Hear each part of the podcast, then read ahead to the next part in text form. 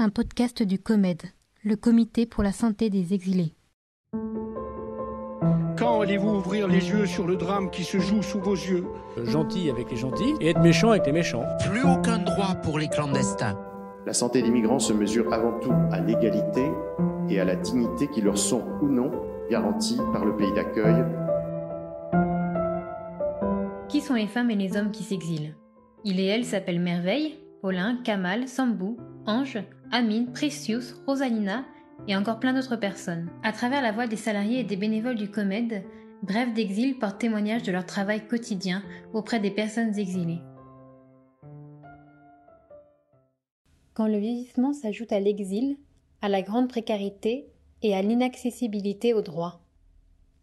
Épisode 6 Je connais toutes les langues de mon pays.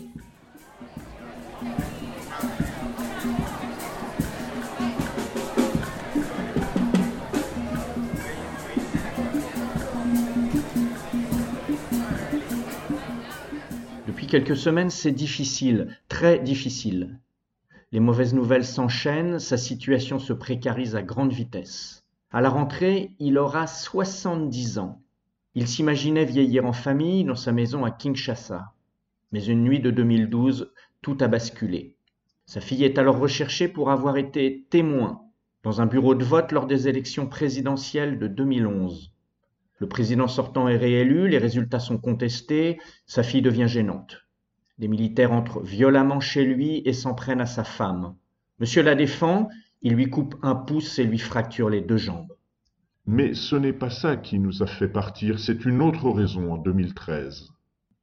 Il raconte cet événement politique de 2013, sa participation militante, sa mise au cachot, la réussite de son évasion parce qu'avec mon métier, je connais toutes les régions et je parle toutes les langues de mon pays, j'avais un sacré avantage.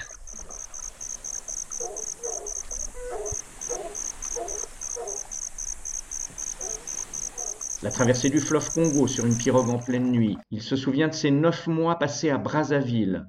Il parle des Congolais de Kinshasa, poursuivis, massacrés, jetés dans le fleuve par des Congolais de Brazzaville.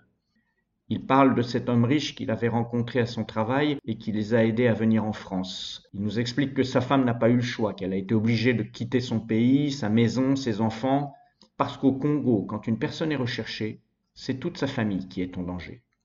En France, leur demande d'asile a été rejetée. Le COMED soutient monsieur pour une demande de titre de séjour pour raison médicale. Son dossier est complet depuis longtemps mais il n'arrive pas à obtenir un rendez-vous à la préfecture pour le déposer. La procédure peut paraître simplifiée, il suffit de se rendre sur le site internet de la préfecture, de sélectionner titre de séjour pour raison médicale et de choisir une plage de rendez-vous. Facile. Le hic, c'est que cela fait plusieurs mois qu'il tente. Enfin, pas lui directement, lui ne sait pas se servir d'Internet. Alors il se fait aider par des bénévoles du Secours catholique, par le COMED, mais c'est impossible. Au bout de plusieurs mois de tentatives, on s'impatiente. Alors on envoie un courrier en recommandé au préfet, et la réponse est toujours la même. La procédure se fait sur le site internet de la préfecture, et le dossier de monsieur nous est retourné. Ce blocage administratif a d'énormes répercussions sur sa situation de plus en plus précaire. Il a l'aide médicale d'État alors qu'il aurait droit à l'assurance maladie avec la complémentaire santé solidaire. Il ne peut donc pas bénéficier de la réduction dans les transports de 75% sur l'abonnement mensuel pour les personnes prises en charge par la complémentaire santé solidaire. Il n'a pas accès à un logement social. Il n'a pas accès aux aides de sa commune prévues pour les personnes âgées, car il est en situation irrégulière. Il n'a pas d'autre possibilité que de faire le 115 pour trouver un hébergement d'urgence mais son département est complètement saturé. Nous n'arrivons même pas à joindre le 115. La ligne est constamment occupée. Aujourd'hui, monsieur n'a plus de solution d'hébergement. Depuis quelques semaines, il arrivait à rentrer discrètement dans la chambre d'un ami en maison de retraite. Mais hier, cet ami a été hospitalisé. Sa femme, quant à elle, est hébergée juste les nuits, mais pour peu de temps. Elle est priée de vite trouver une autre solution. Aujourd'hui, monsieur est très fatigué.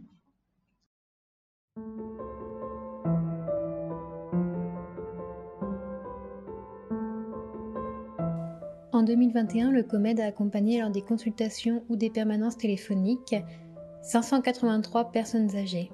25% de ces personnes vivent à la rue, 97% sont en séjour précaire et 72% sont sans protection maladie. Concernant le monsieur de cet épisode, il a désormais un hébergement stable. Parce qu'il ne rentre pas dans les cases du droit commun, le COMED l'accompagne toujours et travaille à régulariser sa situation administrative et à consolider son hébergement.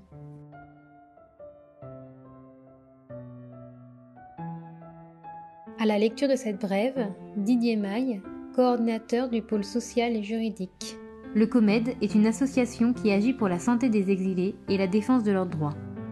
Les activités sont organisées autour de quatre pôles. Le médical, la santé mentale, l'accompagnement social et juridique et le pôle prévention et promotion de la santé. Pour en connaître plus sur nos activités ou les personnes accompagnées, rendez-vous sur comed.org.